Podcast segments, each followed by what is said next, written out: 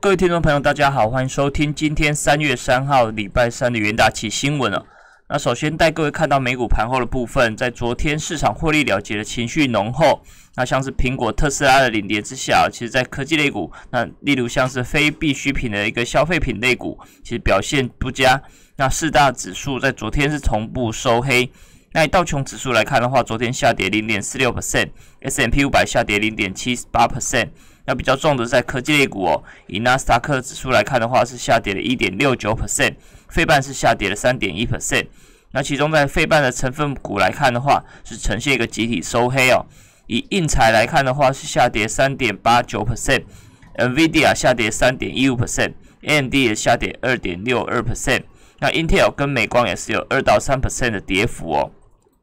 那以台台股的 ADR 来看的话，表现是一片漆黑哦。那以台积电 ADR 来看的话，就昨天下跌二点四三 percent。日月光下跌二点八五 percent，那最惨的是在联电的部分哦，在昨天下跌了六点三六 percent 那这个部分恐怕将会影响今天的台股，那投资人也是必须要多加留意哦。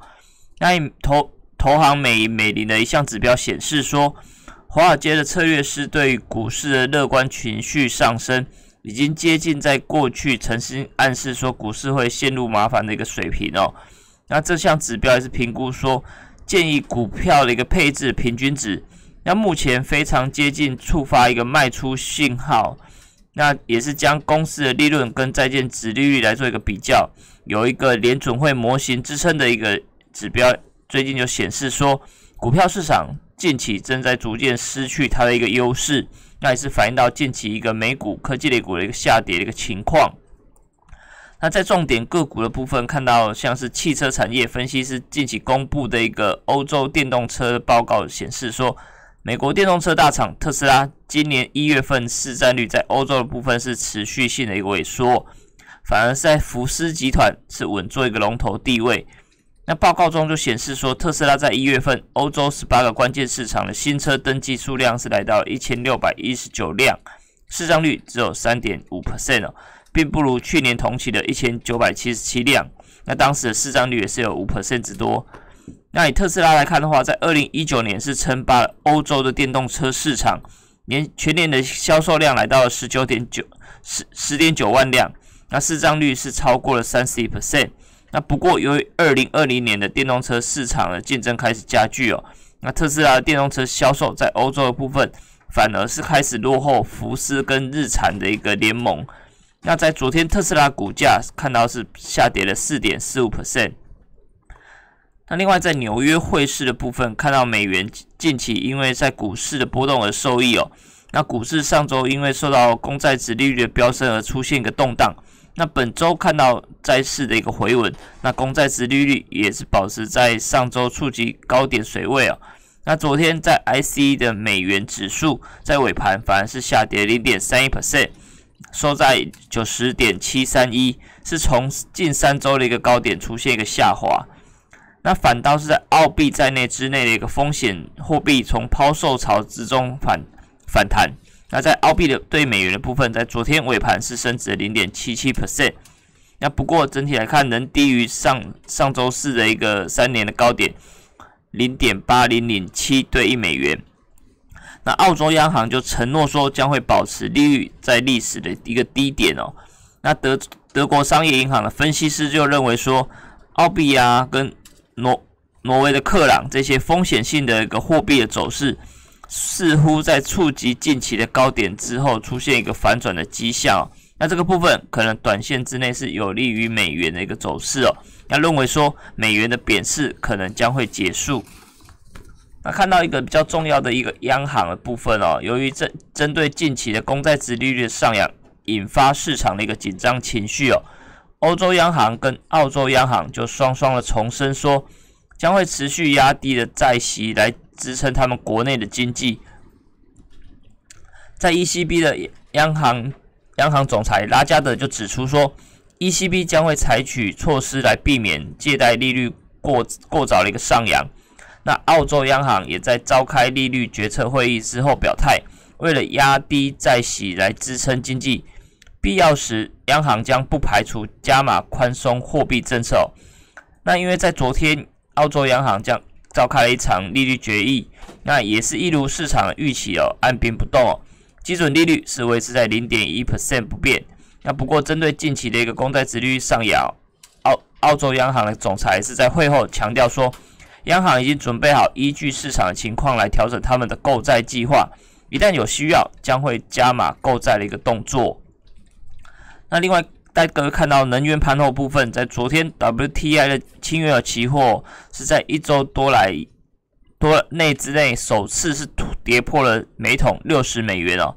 由于市场是认为说欧佩克加在本周稍晚的一个会议哦，也就是明天的部分，可能将会从四月起开始增产的一个决定。那最主要就是欧佩克加在未来将会持续缩小他们的个减产规模。那这个部分也是包含沙特阿拉伯在这个月底可能就会结束他们自愿性减产的每天一百万桶的一个规模。那在昨天部部的部分，四月交割的 WTI 轻原油期货是下跌了一点五 percent，收在每桶五十九点七五美元。那另外在五月份的交割的布兰特原油是下跌了一点六 percent，收在每桶六十二点七美元。那市场就是留意到，今天欧佩克加将会率先召开委员会议，来提出针对他们产量的水准来做一个建议哦。那接着就是在明天的一个重头戏，部长级的会议将会决定四月份的一个产量规模。那另外在经济数据方面可以看到，就是由于加为了加速疫苗的一个生产，美国总统拜登将即将会宣布，像是默克药厂跟交生的一个合作计划。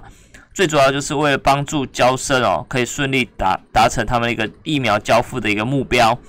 那这项合作计划最主要就是由联美国联邦政府所促成，最最主要目的就是为了推动他们国内的个疫苗生产作业。那受访的官员也是表示说，由于他们已经意识到交生疫苗的生产进度落后，那政府开始积极寻找额外的一个产能哦。那希望很快可以让交生跟默克达成协议。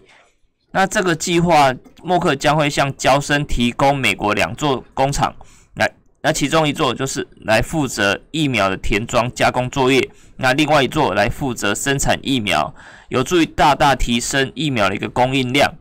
那根据美国疾病管制预防中心的一个数据显示说，截至在礼拜一早上的时候，美全美的一个疫苗配发量已经来到九千六百四十万剂。那其中在七千六百九十万剂的部分已经获得施打，那已经超过五千万名的美国人已经施打了第一剂的疫苗。那这个部分大概占了全美总人口的十五点三 percent 啊。那不过当然也是要留意到，由于全球新冠疫苗确诊连人数，其实在连续六周下滑之后，在近一周出现疫染疫人数的一个回升。那世界卫生组组织 WHO 的官员就警告说。预期疫情在二零二一年之前哦，并不会结束哦。这项预期可能是不切实际的，而且还是言之过早。那世卫组织也是呼吁说，全球还是不能不能放松对于像是一些防疫的工作，即便是疫苗持续性的施打，可能这个疫情看起来还没有那么快的给结束。那另外在工商的头版看到，由于美国人工智慧的国家安全委员会最近就提出一个报告，警示说。美国是过度依赖半导体的一个进口，尤其针对像是台湾的部分哦，那这个部分可能将会使得美国经济跟军事战略出现一个弱点，那未来可能将会更难应付对台湾政府的一个干预，甚至天然灾害这些其他事件带给美国的一个经济甚至晶片的一个冲击。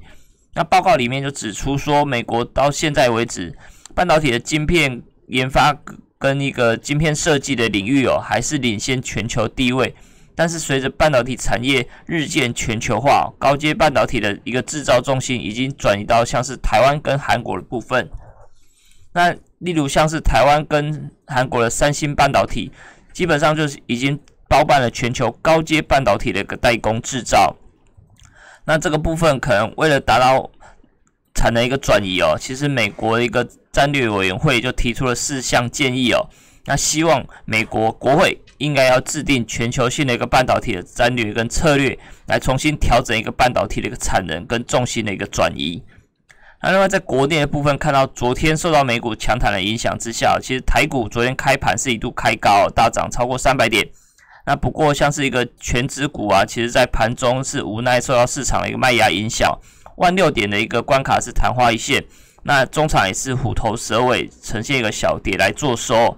那法人就指出说，目前从现金值利率来看，或者是企业获利的成长率各方面来说的话，台股还是保持一个竞争性。那不过留意到外资短线的一个连续两天的卖超，累计卖超金额来超过一千亿元的水准，甚至从今年以来，外资卖超台股达到了一千九百九十九亿元哦。那其实卖超金额是雅股第二，是仅次于韩国的部分。那以外资来看的话，卖超个股虽然说昨天台积电的部分外卖超的力道是不如二月底哦，那不过留意到从牛年开市的九个交易日以来，外资其实只有两天是呈现买超台积电。那这一波累积来看的话，卖超台积电的金额是来到了六六百二十八点九亿元。那同一期间，其实台积电看到它的股价是呈现下跌三点六 percent，那目前看起来是暂时守在六百元关卡之上。那今天可能就是要留意一下外资跟台积电股价的一个动向，那相对就是影响到今天台股的一个表现哦。那以上就是今天为你会诊的元大旗新闻，我们明天再见。